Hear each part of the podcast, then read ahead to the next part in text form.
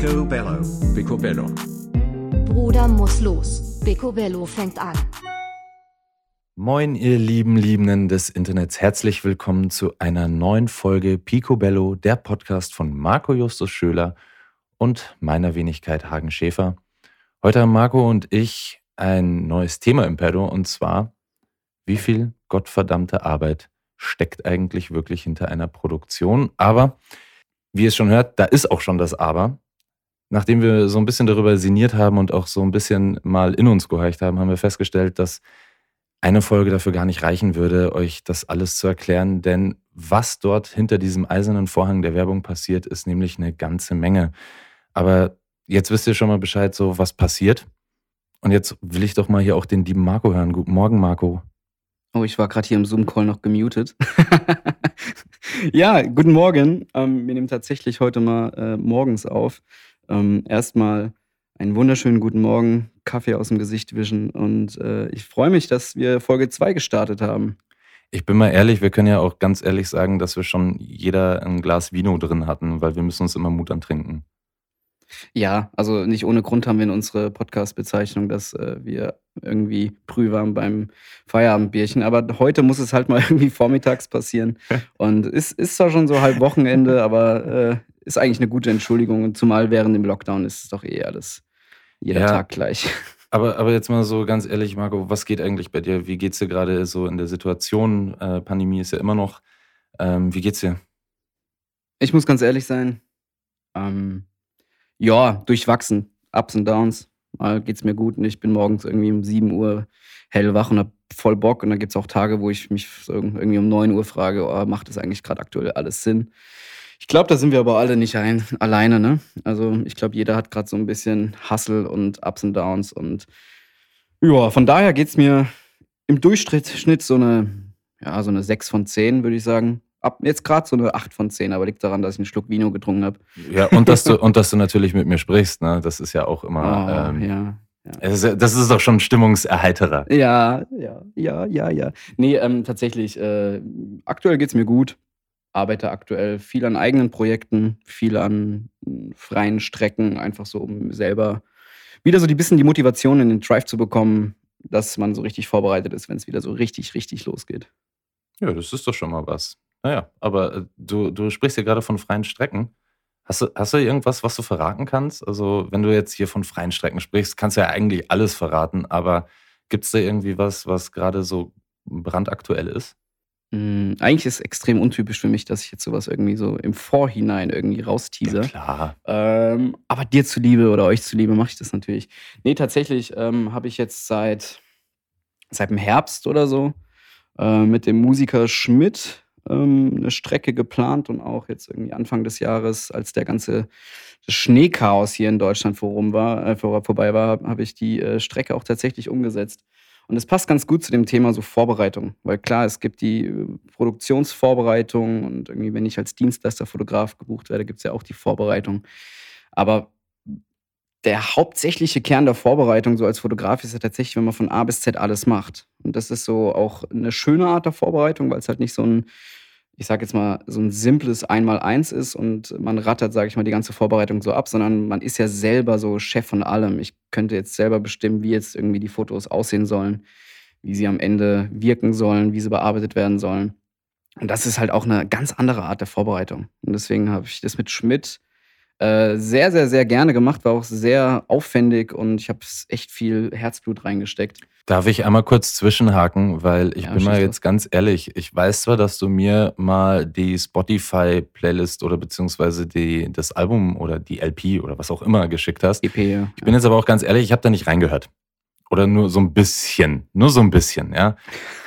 Erzähl doch mal irgendwie, keine Ahnung, wer ist denn dieser Schmidt? Ich habe das jetzt nur letztes Mal bei äh, tatsächlich Finn Kliman in der Story gesehen, dass der ja anscheinend ein bisschen im Hype ist. So, also, wer ist das und wie bist du zu dem eigentlich gekommen? Mm, Schmidt ist tatsächlich ein Sänger, ähm, ein Berliner, der hat früher die Band Rakete gehabt. Und so seit dem Sommer letzten Jahres hatte ich den so auf dem Radar. Da hat er bisher nur zwei Singles rausgebracht. Und man muss dazu sagen, als der ganze Corona-Wahnsinn angefangen hat und man so nach so zwei, drei Monaten Lockdown gemerkt hat, shit, das zieht sich noch echt lange, äh, hat man ja auch so realisiert, Mist, Urlaubsplanung am Arsch, Produktion im Ausland am Arsch. Irgendwie macht man sich ja dann irgendwie zu Hause sich so den kleinen Urlaub. Und es gab halt tatsächlich Abende, da saß ich bis um drei, vier Uhr nachts draußen auf dem Balkon, habe halt irgendwie so ein bisschen mir meinen eigenen Balkonienurlaub gemacht. Ein bisschen Vino, ne? Ja, aber halt zu einer anderen Uhrzeit als jetzt. nee, aber tatsächlich hat mich da so die zwei Singles von äh, Schmidt so ein bisschen über die Pandemiezeit begleitet. Und das kennst du ja vielleicht, wenn du so einen Song hörst, du verbindest es irgendwie mit einer Zeit. Und äh, in dem Fall hat es mich extrem motiviert, weil er so sehr melancholische, moderne, so ein bisschen trappigen Pop, so würde ich es beschreiben, ähm, aber mit echt tiefsinnigen Texten. Also er ist auch irgendwie Texter und macht andere Produktionen für sämtliche anderen Künstler. Hatte irgendwie mit, mit seiner alten Band Features mit Seed. Also der ist, ist schon echt, sage ich mal, ein alter Hase, aber hat jetzt halt seine Solo-Karriere letztes Jahr begonnen. Und jetzt vor, also Anfang April kam seine erste EP raus. Und äh, aber nochmal kurz ein bisschen vorgespult. Ich habe halt irgendwie voll seine Musik gefeiert und hatte irgendwie Bock, ihn zu fotografieren und habe dann ihn auf Instagram gefragt, so, ey, ich feiere deine Musik, ich finde es mega cool, wie du irgendwie dich ausdrückst und wie du irgendwie anders an die, an die Sache rangehst, ohne nur über, keine Ahnung, Prattern und die neue Rolex am Arm irgendwie zu rappen.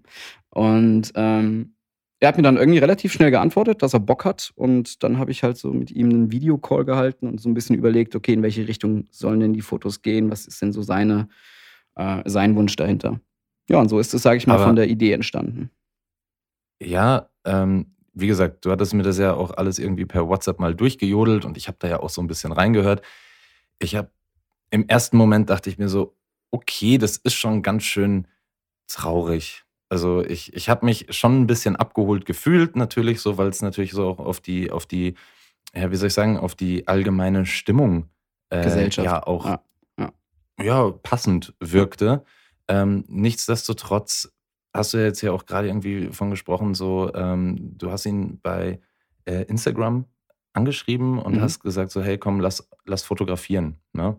Ja. Jetzt, jetzt habe ich hier irgendwie mal so die, die Frage, wenn man, wenn man ja jetzt so wie du sagst, so, okay, so ich mache diese ganze Produktion, ich mache irgendwie, ähm, ähm, ich lasse mir das Konzept einfallen und so weiter. Inwiefern ist denn das für dich wichtig, äh, vorher jetzt in dem Zusammenhang jetzt mit dem Artist äh, oder auch dem Management darüber zu sprechen, was du dir vorstellst? Oder ähm, hat er dir eine Vision genannt, wie sich die freie Strecke ausdrücken soll? Oder wie, wie muss ich mir das jetzt in deinem Falle mal vorstellen? Weil ich kenne ja tatsächlich eher nur so die andere Seite als ausführendes Organ, wenn dieser Kreativprozess schon sehr oft schon abgeschlossen ist.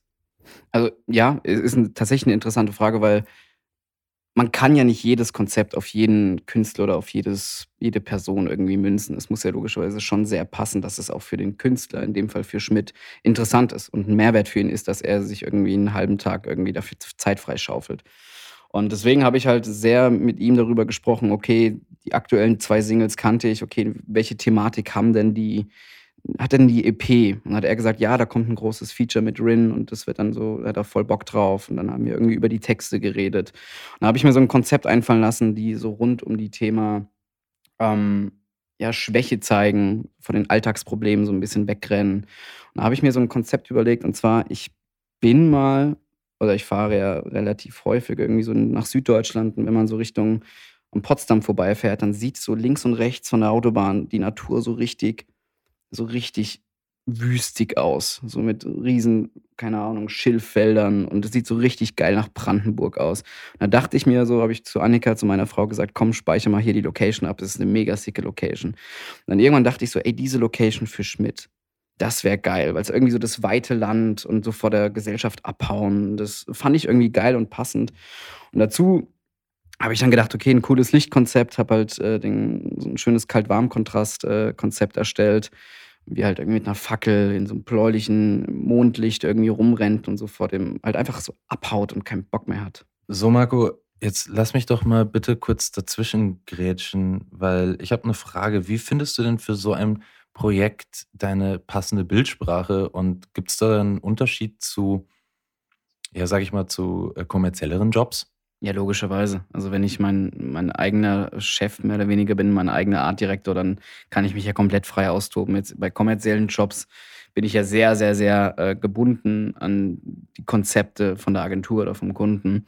Und klar, wenn ich mich frei austoben kann, dann lasse ich meinen Moodboards freien Lauf. Also logischerweise habe ich halt meine Kartei mit zig Hunderten, Tausenden äh, Moods, die ich mir über die letzten Jahre abgespeichert habe. Ich habe halt für verschiedene Sachen halt verschiedene Moodboards und glieder dann meine Moodboards auch in verschiedene Segmente. Von wegen, so wird das Licht aussehen, so soll die Location aussehen, so ähm, soll das Posing sein, das ist das Styling, das sind die Requisiten. Also ich baue das schon sehr auf, dass es alles generell ein Look and Feel hat. Dass man sieht, ja, okay, mit dem Styling, der Location, dem Tageszeit, da kann ich mir schon ein gutes Ergebnis vorstellen. Und am Ende, wenn ich so nach der Produktion mir immer das Moodboard von am Anfang angucke, finde ich es immer ganz geil, so wie war der Entstehungsprozess und wie war irgendwie mein Kopf vor der Produktion und wie weit habe ich mich daran gehalten.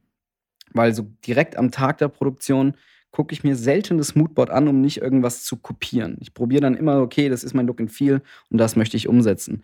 Und ähm, das ist logischerweise bei, ich sag mal, bei Auftragsarbeiten äh, arbeite ich auch viel mit Moods, einfach nur zum Backup von wegen, ey, so soll das Licht sein, nochmal gegenchecken mit der Agentur oder mit dem Kunden.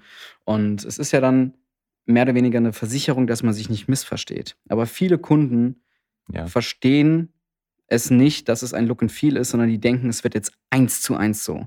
Aber logischerweise, wenn ich jetzt von einem anderen Fotografen oder von einer Werbeanzeige oder weiß ich nicht, von einem Kinofilm einen Mut nehme, dann wird es ja nicht eins zu eins so. Es geht mir generell immer um das Look and Feel. Wie wird es aussehen? Wie wird es belichtet? Welchen Ausdruck soll äh, der Model, der Statist oder Künstler haben. Und das will ich halt alles möglichst genau in einem Moodboard visualisieren. Also ist das tatsächlich so deine Herangehensweise? Ähm, hast du denn jetzt irgendwie für die Zuhörer und Zuhörerinnen mal so einen Tipp, wo man denn auch vielleicht als, ich sag jetzt mal, noch nicht so erfahrener Fotograf, der vielleicht auch die letzten zehn Jahre damit verbracht hat, sein Moodboard zu erstellen, ähm, hast du da irgendwie einen Tipp, wo die das so finden im äh, Weiten, in den tiefen Weiten des Internets? Boah, tatsächlich muss es ja noch nicht mal Internet sein. Ich habe auch Bildbänder, wo ich stellenweise meine, keine Ahnung, Post-its drin habe, wo ich einfach gewisse Sachen geil finde, wie Licht oder Bearbeitung oder Location oder Herangehensweise. Aber generell, logischerweise, das Internet ist groß. Äh, viel auf Instagram, viel auf sämtlichen Blogs, viel auf cinematischen Seiten, wo man so Moodboards raussammeln kann, viele Newsletter oder halt einfach, keine Ahnung, auch in anderen Bereichen wie Illustration oder 3D-Design. Da findest du immer irgendwelche Moods, wo du denkst, so, uh, genau, sowas Mystisches oder sowas Poppiges, das passt jetzt perfekt so um das Look and Feel, diesen Charakter rund um Farben und rund um Visualitäten irgendwie besser dem Gegenüber äh, so eine kleine Reise in den eigenen Kopf zu lassen. Weil es gibt nichts Schlimmeres als Missverständnisse. Ach, ich dachte, das sollte so sein. Ah, nee, es sollte eigentlich so sein. Das ist das Allerschlimmste. Deswegen gehe ich da gerne immer in der Vorbereitung nochmal irgendwie, hm, denke ich einen Schritt voraus und denke, okay, je mehr ich jetzt kommuniziere und je mehr ich ähm, von meinen Visualität preisgebe, wie ich es mir vorstelle, desto weniger äh, gibt es halt Ärger in der Nachbereitung. Ja, fair enough da sieht man halt so. Man sieht am Ende, also die Strecke kommt übrigens nächsten, nächsten Tage raus. Ich vermute, nächste Woche wird die rauskommen, wenn ihr jetzt den Podcast hört. Und dann sieht man halt, ihr seht nur ein finales Ergebnis. Oder der Kunde sieht nur ein finales Ergebnis. Ich rede jetzt auch mal wieder ein bisschen allgemeiner, nicht nur über die Schmidt-Strecke. Aber wie viel Arbeit wirklich dahinter steckt, wie viel Details jeder Einzelne, in dem Fall jetzt in dem Fall bei Schmidt-Strecke, ich komplett alleine, ähm, mir darüber Gedanken gemacht hast, okay, Location Scouting, wie sieht das Styling aus, in welche Richtung läuft das Moodboard, Lichtkonzept, Technikplanung, äh, wie soll die Post-Production am Ende aussehen, für welchen Medien werden die Bilder rausgeballert. Und das ist ja echt schon viel Arbeit und das ist tatsächlich, tut immer weh, wenn dann irgendjemand sagt, ja, so eine Strecke kannst du auch innerhalb von einem halben Tag mal durchrocken. Das finde ich immer ein bisschen schade. Ja, verstehe ich zum einen, ja, ähm, weil wie gesagt, ich, ich, ich komme ja aus einer anderen Position in dem Zusammenhang. Ähm, ich komme ja drauf, wenn man sagt so, hey, ich habe eigentlich alles fertig. Mir ist ganz oft nicht bewusst, wie viel Zeit auch in diesen Kreativprozess hineinfließt. Deswegen kann ich nur immer sagen so, klar, ich, ich sehe das ja genauso. Weißt du so, hey Digga, kannst du ja einfach dir mal irgendwie ein Model, ein Artist oder sonst was schnappen, ein bisschen rausgehen, ein bisschen knipsen. So, natürlich, glaube ich, vergessen mhm. viele, die jetzt zum Beispiel eher mehr produktionsgerichtet sind, so ein bisschen dass da ja auch kreative Vorleistung ähm, benötigt wird, um überhaupt sowas zu machen, sich überhaupt mal einen Plan im Kopf zu machen, was überhaupt dann alles gebraucht wird. Ne? Und Aber eine, eine Zwischensache. Es gibt ja auch logischerweise den fotografischen Stil, einfach eine Kamera zu nehmen und mit dem nächsten mit dem Model einfach irgendwie durch die Straßen zu schlendern. Da kannst du wirklich irgendwie mittags das Model anschreiben, eine Stunde später sich treffen und abends die Bilder bearbeiten. Das geht ja. Das geht ja de facto. Aber ich habe halt für mich irgendwann die Bildsprache gefunden, okay, ich möchte halt ein bisschen Konzept dahinter, ich möchte eine Storyline dahinter und ich möchte möglichst detailverliebt halt irgendwie eine Passion oder halt eine Bildsprache zeigen. Und das habe ich halt bei der Schmidt-Strecke extrem genossen, dass ich halt wirklich von Anfang bis Ende alles zeigen konnte. Keine Ahnung, von Fackeln gekauft bis Petroleumöl, Lösch Löschwasser. Das Ganze halt irgendwie in die brandenburgische Wüste gefahren. Und da logischerweise kommen ja auch Probleme, wenn man halt so viel Stuff mitnimmt und irgendwie dann nur einen Assistenten oder zwei Assistenten dabei hat. Und dann kommt noch Corona und die Hygienekonzepte. Es ist halt alles aktuell ein bisschen schwieriger als sonst auch, ne? Ja, das unterschreibe ich zu 100 Prozent, aber äh, ich höre ja schon die ganze Zeit an deiner positiven Stimme und deinem Lächeln, was ich ja ähm, für die lieben Zuhörer und Zuhörerinnen ist ja so, wir, wir, wir, wir gucken uns ja quasi immer per FaceTime nochmal an, ähm, wie der andere so aussieht. Marco sieht tatsächlich heute nicht so blendend aus, aber ja, er strahlt, er strahlt wie nochmal was, äh, wie so ein Honigkuchenpferd. Und ich, was ein geiles Kompliment eigentlich, auch. sieht nicht so, nicht so ja, ja, Entschuldigung, ich möchte doch einfach nur hier mal den Zuhörern, es ist ja auch morgens. So, ich sehe jetzt hier Stand, auch nicht aus Stand wie frisch der Dinge Augenring. Ja. ja. Aber ich, ich meinte jetzt nur, äh, wie, wie, fühlst du dich gut? Also, das gibt dir ja anscheinend einen richtig guten Drive so. Und wenn du jetzt hier vorher mir noch sagst, so, hey, ich bin so ein bisschen Corona-müde, ist das ja jetzt ein ganz anderer Marco, der hier so Ja, das, das, das motiviert mich. Erzählt. Nee, das motiviert mich wirklich, wenn ich Sachen fotografiere, die ich selber, für die ich selber brenne und ähm, das gibt mir auch extrem Kraft und auch die Motivation, morgens aufzustehen und irgendwie mich sonntagsabends äh, wieder auf Montag zu freuen. Klar, es gibt auch Sonntage, wo ich gar keinen Bock habe, montags wieder irgendwie ins Studio zu fahren. Aber das tatsächlich so, das begleitet mich so motivierend durch. Aber es ist ja auch immer ein ständiger Montag. Also ich glaube, Montag ist bei jedem genau gleich, ob du jetzt ins Studio fährst ja. oder nicht ins Studio fährst ja. oder ob du im Homeoffice sitzt oder ob du im Büro sitzt oder äh, sonst irgendwas. Weißt du? Ich glaube, es geht uns allen in dem Moment gleich. Montags ist Montags und Freitag ist Freitag. So, ähm, wir freuen uns alle montags schon auf Freitag oder ganz oft zumindest. Ja, du, Voll, volles Verständnis. Aber jetzt, jetzt so mal, wie, wie ich, ich nehme jetzt einfach dieses, dieses Schmidt-Beispiel, weil es mhm. natürlich jetzt sehr, sehr ähm, praktisch ist, dass wir uns irgendwie an dem Thema, wie viel Arbeit steckt eigentlich in der Produktion, an diesem Beispiel jetzt entlanghangeln. Also wenn du es schon nennst, dann können wir ja auch irgendwie darüber mal so ein bisschen sinnieren.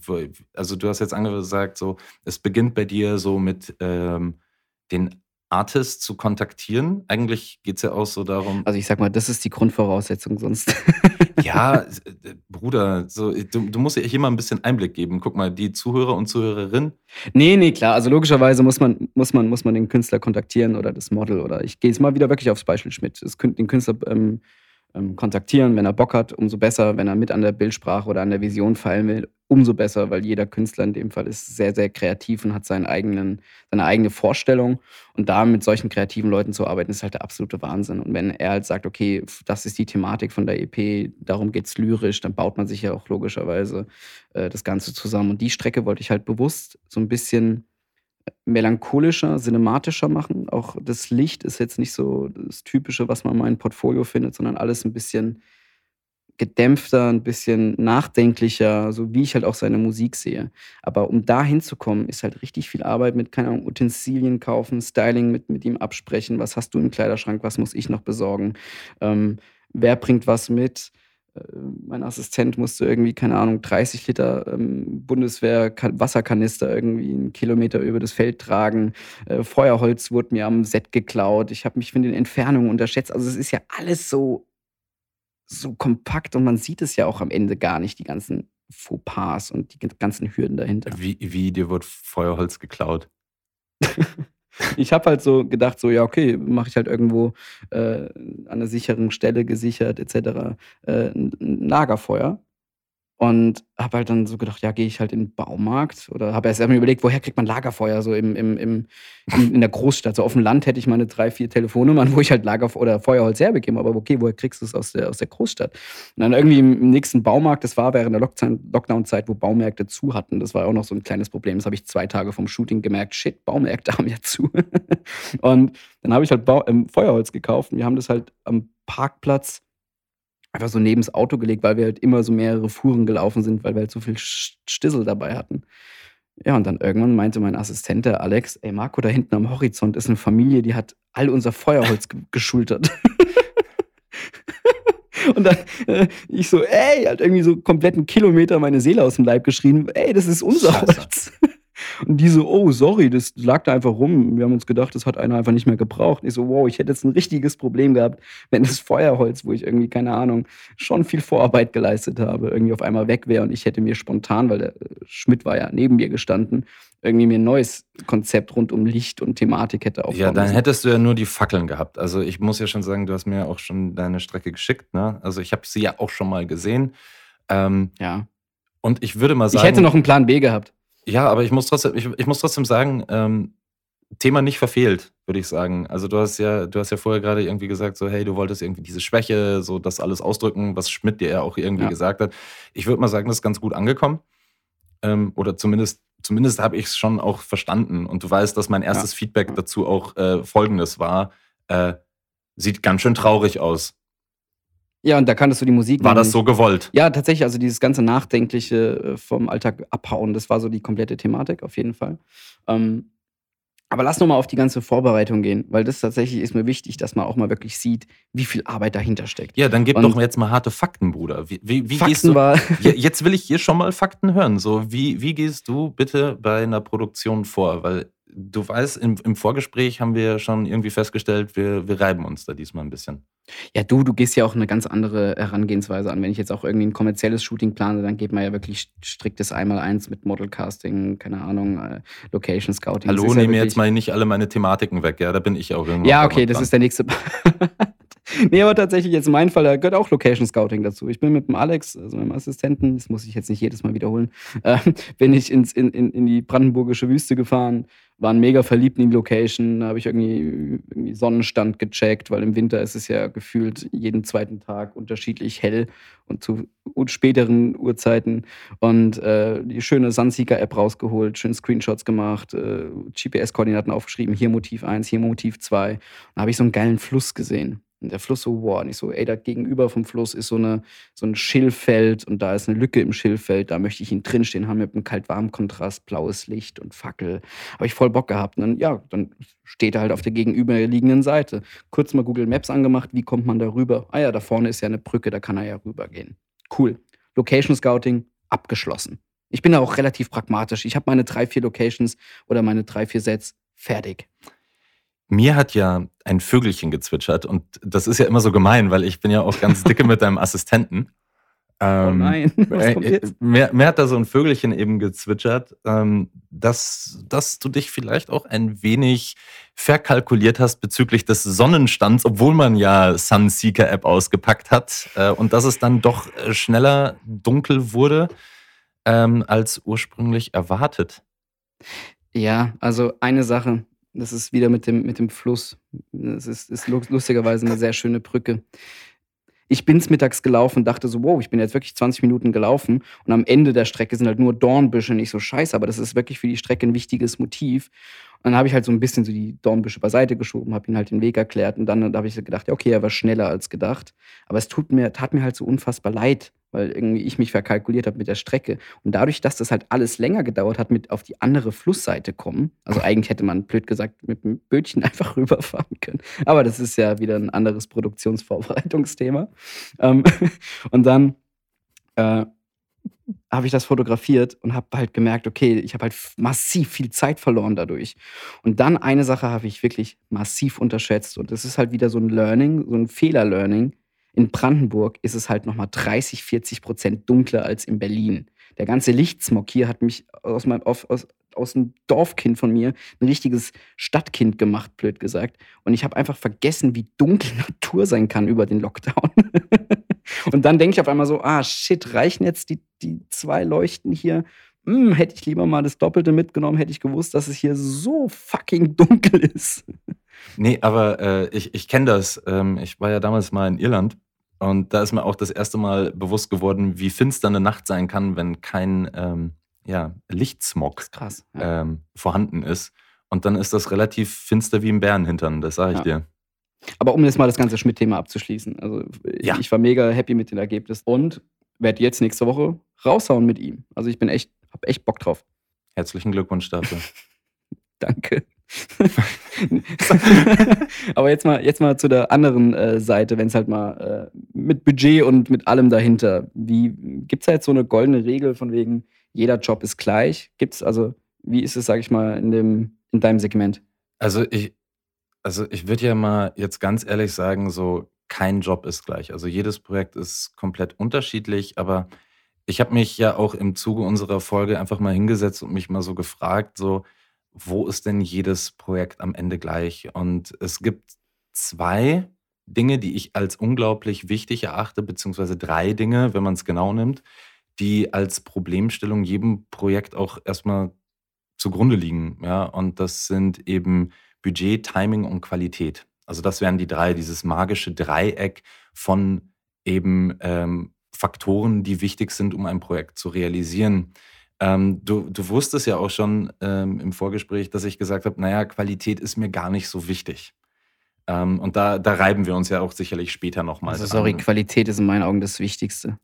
Ja, das, das, das stimmt, aber ich habe dir ja auch erklärt, warum, wieso ähm, das eben in meinen Augen nicht der Faktor ist, der entscheidend ist, sondern wenn man sich nämlich immer jedes Projekt anguckt, es passieren tausend Dinge. So, aber das, was immer gleich bleibt, ist die Vorarbeit und die beginnt erstmal mit einem Timing. Also Zeit ist das A und O. Und hier gebe ich jetzt gleich mal so einen Hint, wie ich das normalerweise mache. So das erste, wenn ich ein Briefing erhalte, weil bei mir fängt das ja alles an mit einem Briefing, entweder aus der Kreation, von der Agentur, vom Kunden, vom Fotografen.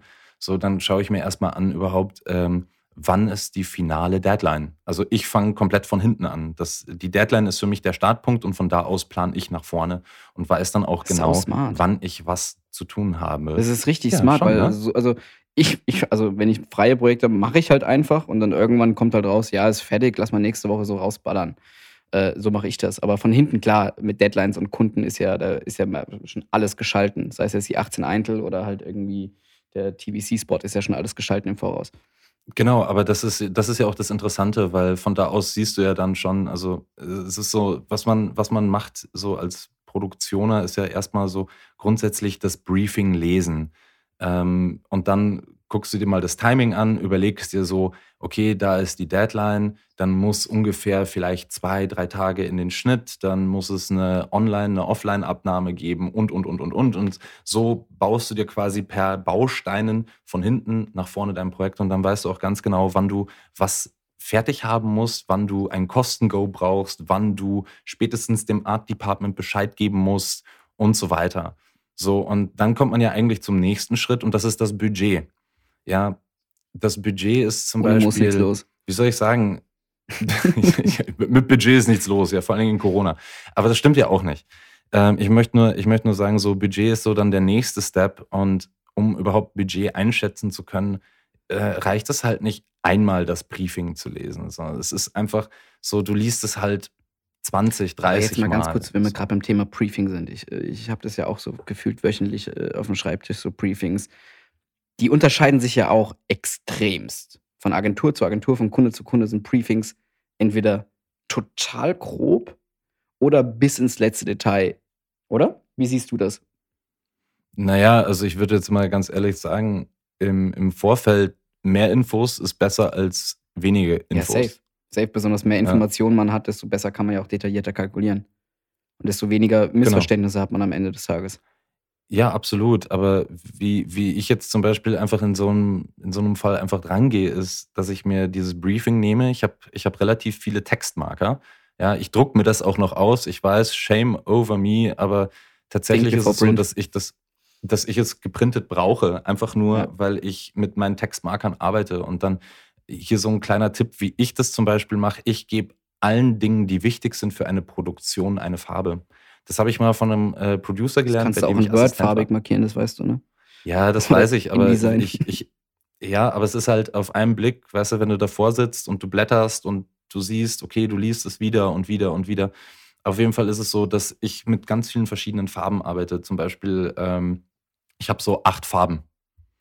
Mit denen ich arbeite. Und das ist total wichtig, dass man da sich so eine Legende erstellt, weil die meisten Briefings sind super, super groß gedacht, was ja nicht schlecht Was sind die ist. Farben immer gleich bei dir? Also ist Rot immer Styling und Gelb immer Models oder wie läuft es? Ja, bei mir mittlerweile schon, weil ich ja da mein eigenes System habe. Aber wenn man das jetzt zum Beispiel das erste Mal für sich selber machen möchte, kann ich einem nur empfehlen, hey, äh, malt euch alle oben die Farben mal so drauf und beschriftet euch, was was bedeutet. Also du musst dazu, du musst dazu wissen, dass vielleicht viele, viele, viele eher digital arbeiten. Ne? Du bist halt der Analoghagen.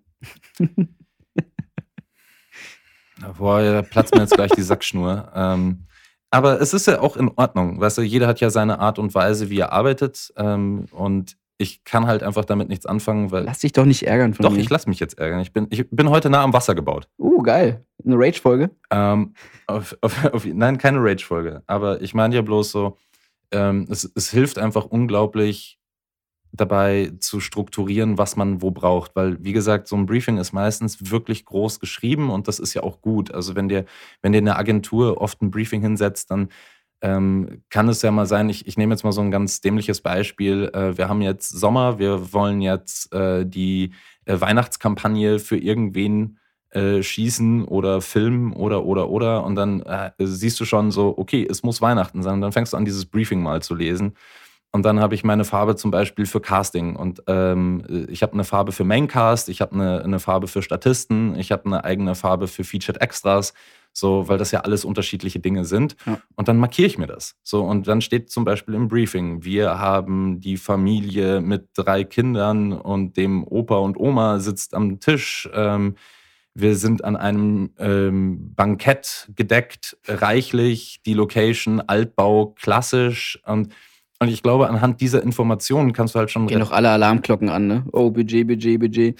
Genau, dann ist es aber Budget, dann ist es eine Budgetfrage so. Und ich finde, was, was immer unglaublich hilft, ist, wenn man am Anfang sagt, so, hey, ein realistisches Budget einzuschätzen. Also ich spreche jetzt nicht von, ja, wir haben uns hier mal einen Film ausgedacht, den könnte man ja auch sicherlich für 30.000 Euro ähm, realisieren. Also ich kann dir in einer Hand schon sagen, wenn ich jetzt hier 30.000 Euro für diesen Weihnachtsfilm hätte, das wird schwierig. Ja. So, weil alleine, weil, weil alleine die, die, das Art Department den Preis übersteigen wird und weil der Cast zu teuer ist und all solche Dinge. Aber das, das, deswegen hilft das. Und ähm, ich, ich glaube, wenn man sich ein Briefing genau durchliest, also sowohl wenn man jetzt mal Kunde, Agentur, Produktioner oder man erstellt selber ein, ein Briefing und sagt sich, hey, in deinem Falle für eine freie Strecke, so, was will ich, was brauche ich, Ja. so, Ja, muss ich es vielleicht vorstrecken, so, dann kann man gar nicht groß denken, sondern muss man sich ja eigentlich so ein bisschen in, der, in, so in dieser Limitierung wiederfinden.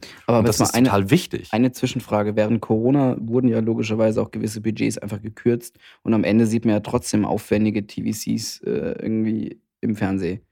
Wie ja. geht, also wo, welcher Faktor wird dann gekürzt? Wird jeder einfach gedammt oder wie kann man dann mit so Preisen einfach mithalten? Also ich würde jetzt erstmal sagen, über die Corona-Pandemie, ich glaube, da kann ich für sehr viele Produktionen sprechen. Ähm, das war ja gar nicht so ein schlechtes Jahr. Die ganze Werbebranche, also es stand auch jetzt erst ein schöner Artikel in der W&V letzte Woche, ähm, dass die ganze Werbebranche mit einem blauen Auge davongekommen ist. Und das stimmt. Deswegen würde ich jetzt gar nicht mal sagen, dass sich da viel geändert hat. Ähm, ich glaube, um jetzt hier nicht den Fokus zu verlieren, es ist immer, es ist immer ein schmaler Grad zwischen all diesen Faktoren. Also ich möchte hier nochmal sagen, so für mich die wichtigsten sind eben Budget und Timing, weil hier kann man schon auch mal, wie soll ich sagen, so ein bisschen hantieren. Das heißt, wenn ich natürlich wenig Zeit habe und ich habe wenig Budget, dann kann das natürlich funktionieren, aber vielleicht nicht ganz so geil, wie als wenn ich äh, ich habe zwar ein kleines Budget, ich habe aber viel Zeit, weil je mehr Zeit ich habe, desto mehr kann ich natürlich mehr Angebote einholen. Weißt du, so wenn ich aber jetzt halt so eine Deadline habe von in zehn Tagen muss das fertig sein, dann ist Vollalarm. So, Mhm. weil ähm, dann habe ich auch gar nicht die oder auch gar nicht die Muße, um ganz ehrlich zu sein, zehn Leute fürs Art Department anzufragen, sondern da rufe ich den an, mit denen ich immer gerne zusammenarbeite, weil ich weiß, der liefert und der kann das auch unter dem Zeitdruck liefern. Mhm. Und das ist ganz, ganz wichtig, immer zu verstehen, dass vor allen Dingen Timing und Budget ganz eng zusammen korrelieren. Wie gesagt, die Qualität steht natürlich auch in einem gewissen Verhältnis dazu, aber ich sehe das natürlich ein bisschen anders, weil du sagst, ja, die Qualität ist äh, super wichtig. Ja, ist, sie, aber ich bin jetzt mal ganz ehrlich, wenn ich dir jetzt einen Job anbiete und du würdest den auch für kleines Geld machen, dann leidet ja nicht die Qualität darunter, des Produkts am Ende. Ja, aber ist das der richtige Ansatz? Klar gebe ich in meinem Job dann 100 Prozent. Ob es eine freie Strecke ist oder halt ein, mein bester Job.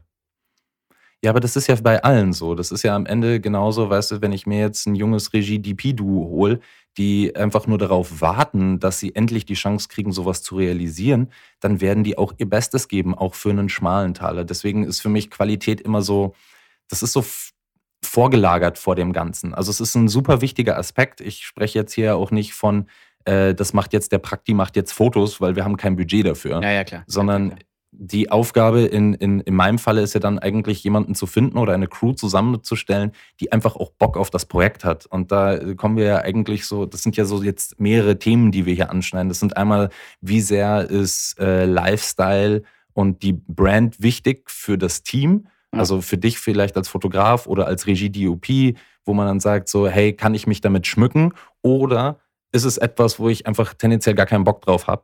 Das ist das Erste. Und das Nächste wäre ja dann, dass man hier das große Fass Price-Dumping aufmacht. Und Ich ich, glaube, Price Dumping, lass darüber mal eine separate Folge machen. Ich glaube, darüber muss man, äh, muss man auch gewisse Sachen erklären. ja, ich finde auch, das ist das, das, weil das ist ja, wie gesagt, so Produktion passt schon nicht in eine Folge, weißt du, es passt auch nicht rein, wie man sagt jetzt, ähm, Price Dumping oder wie sehr muss ich den Lifestyle des Kunden lieben, um sein Produkt richtig cool an den Mann zu bringen, weil das ist ja auch so relativ, weil ich als Produktioner muss den Lifestyle nicht leben. Ich, ich werde dafür bezahlt, es umzusetzen. Ja. So. Ja. Und ähm, die, die Leute, die es wahrscheinlich visuell umsetzen, die müssten eher davon leben oder, oder sich damit Ja. identifizieren. Ähm, was ich immer so ein bisschen merke, je, das haben wir vorhin schon gesagt, je detaillierter ein Briefing ist und je detaillierter der Wunsch ist von Timing, von äh, die Definition von Buyouts, welcher Art von Modelcast es sein soll, desto einfacher ist es ja, realistische Zahlen zu wissen. Wenn es einfach heißt, ja, wir wollen es irgendwie im Grünen filmen, könnte es halt grün gleich Schweden sein oder grün gleich Brandenburg sein. Du weißt, was ich meine. Also je detaillierter ja, Ja. sowas ist. Und oftmals bekomme ich auch als Fotograf einfach so, ja, kalkulier mal bitte ein Angebot. Ähm, so Faktoren wie, ähm, wo das Shooting jetzt stattfindet, wissen wir noch nicht. Und Buyouts sind auch irgendwie TBA so. Also werden noch irgendwie, wird noch irgendwann klar, was der Kunde eigentlich will. Es ist doch ultra schwer, dann was zu kalkulieren, weil wo fängst du an, wo hörst du auf? Das, das, da, da gebe ich dir vollkommen recht. Deswegen, das Aller, Allerwichtigste ist ähm, Verwendung. Also, das hilft schon mal. Also, das ist so das Aller, Allerwichtigste, weil ähm, Buyouts, also sowohl für Darsteller, für Fotografen, so da ist das ja eher existent, sind, ist super wichtig und ist ein krasser, krasser Kostenpunkt, den man eben auch berücksichtigen muss, weil ganz oft heißt es ja, äh, wir haben ein Budget von, ich sag jetzt mal 50.000, äh, Buyouts bitte inkludiert, wir haben aber einen Cast von sechs Leuten.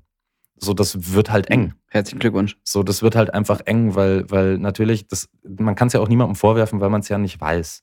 So, aber ähm, ich finde, es ist einfach wichtig, die Laufzeit von Anfang an des Projektes zu definieren. Natürlich weiß ich auch, dass da ganz viele andere Faktoren, wenn du jetzt eine Agentur, also ich, ich bin der Dienstleister der Agentur und die Agentur betreut den Kunden. Ganz oft ist ja dann noch nicht zu 100 Prozent klar, wann das irgendwo im Marketingplan auftaucht. Aber es ist ganz, ganz wichtig, dass man wirklich sich eingesteht, für was braucht man das. Und da sind alle Berater in einer Werbeagentur gefragt, das rauszukitzeln aus dem Kunden, weil das ist Ja. super wichtig und das kann von Anfang an den Unterschied machen. Ja, und besonders, ich finde, während der, also während der Kampagne, also während dem Fotoshoot, während dem Dreh oder wenn es gerade im Schnitt ist oder fertig bearbeitet ist, merkt ja auch der Kunde so, oh, daraus könnte man ja auch eine 18 Eintel machen. Und auf einmal sind dann auf Welten andere Budgettöpfe auf einmal zur Verfügung, wenn das Ergebnis stimmt. Also das ist meine Erfahrung. Oftmals wird im Nachhinein gedacht, oh, da wird mal nachgekauft. Was am Anfang gar nicht gedacht war. Am Anfang war es irgendwie nur, keine Ahnung, POS und Web irgendwie geplant und auf einmal so, uh, das ist ganz geil dafür. Wie ist so die Erfahrung da bei dir? Die Erfahrung damit ist klar. Also wenn nachgekauft wird oder so, dann, dann ist das natürlich ein, eine ganz neue Nummer. Also wenn man dann sagt so, hey, wir wollten das jetzt eigentlich doch dafür verwenden und das ist jetzt vorher nicht inkludiert gewesen. Natürlich mache ich dann nach KV und sage so, hey, das müssen wir aber neu kalkulieren, weil das war jetzt von Anfang an jetzt so nicht gedacht. Also man kann das auch alles immer lösen mit einem Nach-KV. Aber hier sind wir alle dazu angeleitet, super transparent zu arbeiten und offen darüber zu sprechen, ob jetzt das, was dort passiert, im Budgetrahmen ist oder ab wann es wirklich zu Nach-KVs kommt und man sagt so, hey, das sind Dinge, die waren nicht abgesprochen. Wenn ihr das jetzt haben wollt, dann müssen wir offen und ehrlich darüber sprechen, ob wir das überhaupt können. Ja, und das ist, mhm. das, natürlich ist das eine unangenehme Situation, wenn du dann sagst, also vor allen Dingen, wenn du jetzt als Producer irgendwie am Set stehst und musst dann sagen, so, das haben wir nicht kalkuliert. Also wir, wir müssen es nachberechnen. Das ist eine unangenehme Situation, aber nicht nur für mich, sondern es ist ja auch für Agentur, das ist für den Kunden, das ist für alle eine unangenehme Situation und trotzdem müssen wir darüber sprechen, weil es wichtig ist für den, fürs, fürs, für, für den Outcome. Jetzt habe ich mich hier so oft mhm. verhaspelt. Ja, vielleicht, vielleicht bin ich doch ein bisschen wütend. Oder nicht wütend, aber so. Aber du, du redest ja aktuell nur von der Kalkulation. Also aktuell nur von den ganzen Excel-Ekstasen irgendwie vom, am Schreibtisch. Ja. Wie da ist ja auch bei euch sehr viel Location Scouting, sehr viel Requisiten, sehr viel Art Department Briefings. Wie, welcher Part macht dir mehr Spaß oder was, wo denkst du, oh, endlich sind die Kosten durch, jetzt kann ich mal irgendwie einen Trabi organisieren? ja, den Trabi organisiere ich ja gar nicht ähm, im Zweifel, ne? sondern ja, die, ähm, die, ich, ich recherchiere vielleicht ein bisschen und sage dann so, hey, ich habe da was gefunden, da kriegt man den vielleicht günstiger. Denn, denn am Ende muss man ja immer sagen, so als, als Producer, PA oder als Produktioner bist du ja immer angehalten, in deinem Rahmen des Budgets zu arbeiten und natürlich auch für das Unternehmen, ähm, für das du arbeitest, auch Geld mit nach Hause zu bringen. Also das ist ja für jeden genau das Gleiche. Das ist für eine Agentur so und das ist ja für einen Kunden genau das Gleiche, dass er dann sagt, so mit ja, dem klar. Werbespot verkaufe ich mehr. Ähm, der, der, der Part, der Spaß macht, ist ähm, das Grübeln. Also ich grübel gerne und überlege mir, wie kann ich das umsetzen? Denn aufgrund von Budget und Timing entscheide ich, welchen Ansatz ich dem Kunden vorschlage. Also man muss ja immer sagen, so das Erste, was ich mache, ist das Timing. Dann gucke ich mir das Briefing viel, viel genauer an und überlege so, okay, da brauche ich das, da brauche ich das, da brauche ich das. Wie kann ich das denn jetzt für einen adäquaten Ansatz, unter dem die Qualität nicht leidet, ähm, mhm. umsetzen?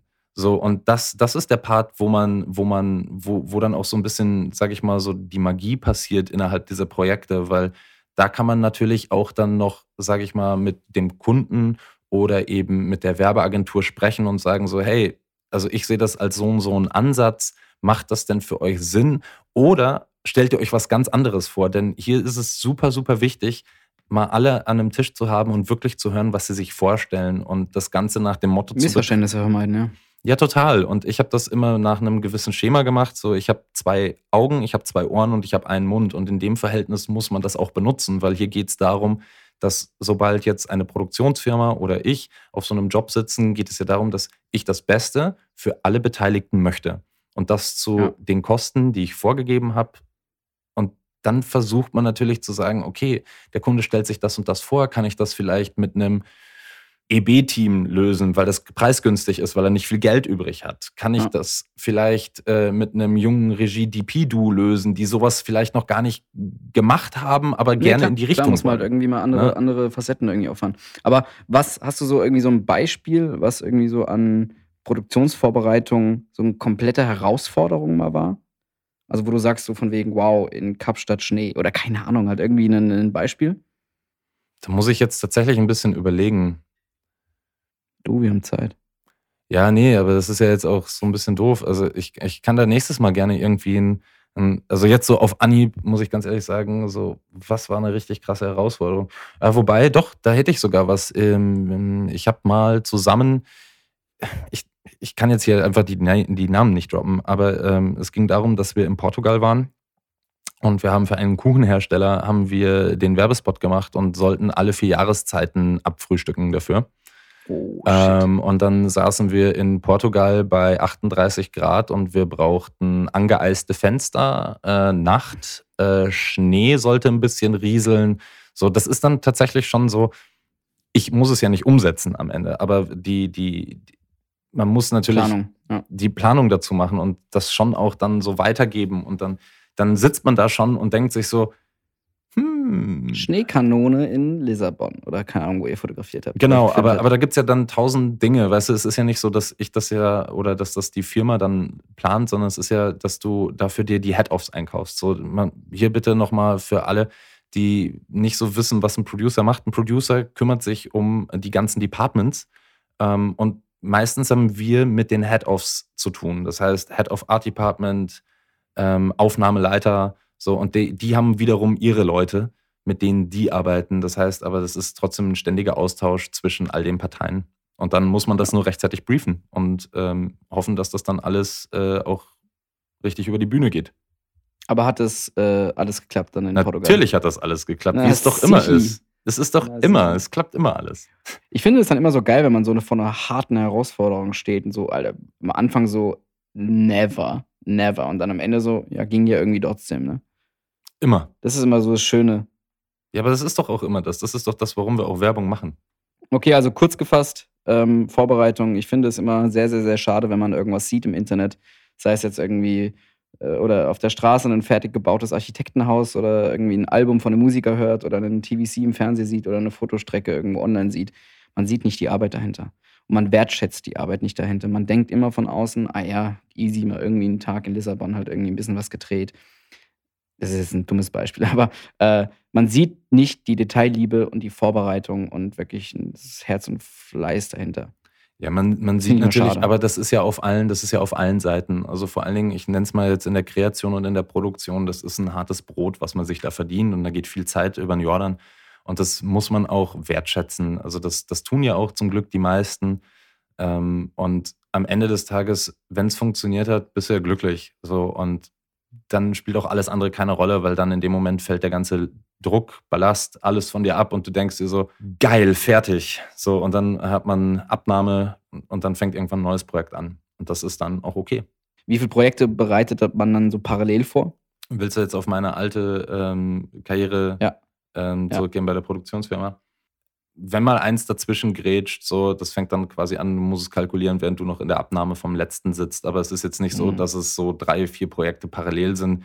Es gibt auch Stoßzeiten, da passiert dann einfach viel, aber dann versucht man ja eh die Drehs oder vielleicht ist es ja auch ein zusammenhängendes Brand, ja, wo die einfach nur mehrere verschiedene Unterbrands betreuen und dann kann man da ja auch einen Pool draus machen. Also ich, so oder so, alles im humanen Rahmen.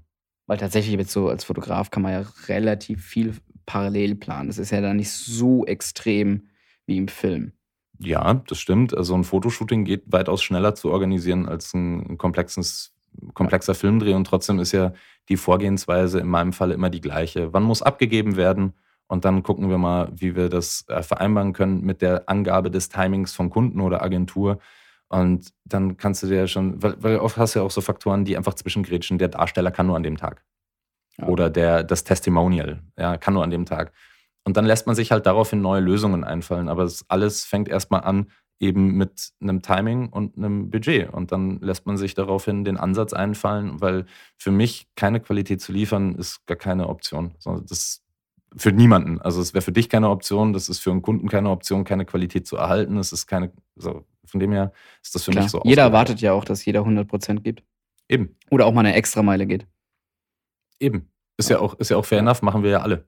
Das war doch mal ein kleiner, kleiner Einblick, ne? In die ganzen Vorbereitungshassel, den man irgendwie so alltäglich hat. Ja, ich mache mir gerade tatsächlich ein bisschen Sorge, ob das vielleicht gar nicht so, so schön strukturiert war diesmal, was die Leute vielleicht von uns erwartet hätten. Ach, Quatsch. Quatsch. Also, wir geben zwar immer 100%, aber dann ist es halt mal 95%.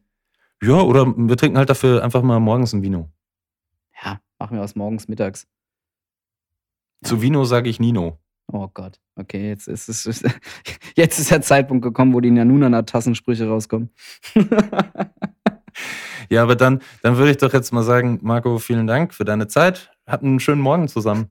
Äh, Wir können gerne mal auch mal auf die ganzen anderen Themen, die wir so ein bisschen angeschnitten haben, in den nächsten Folgen noch ein bisschen, bisschen tiefer gehen. Jetzt gerade was Price Dumping oder Briefings oder Buyouts angeht. Das ist ja so ein breites Feld, das jetzt irgendwie in einer Folge runterzubringen, das macht ja gar keinen Sinn.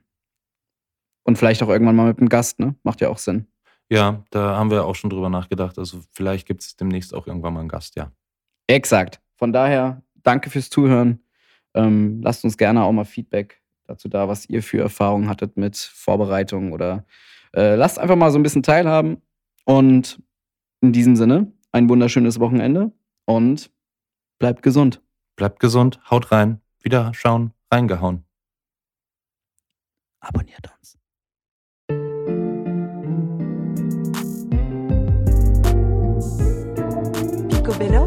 Picobello. Picobello. Oh nein, jetzt muss ich wieder zwei Wochen warten.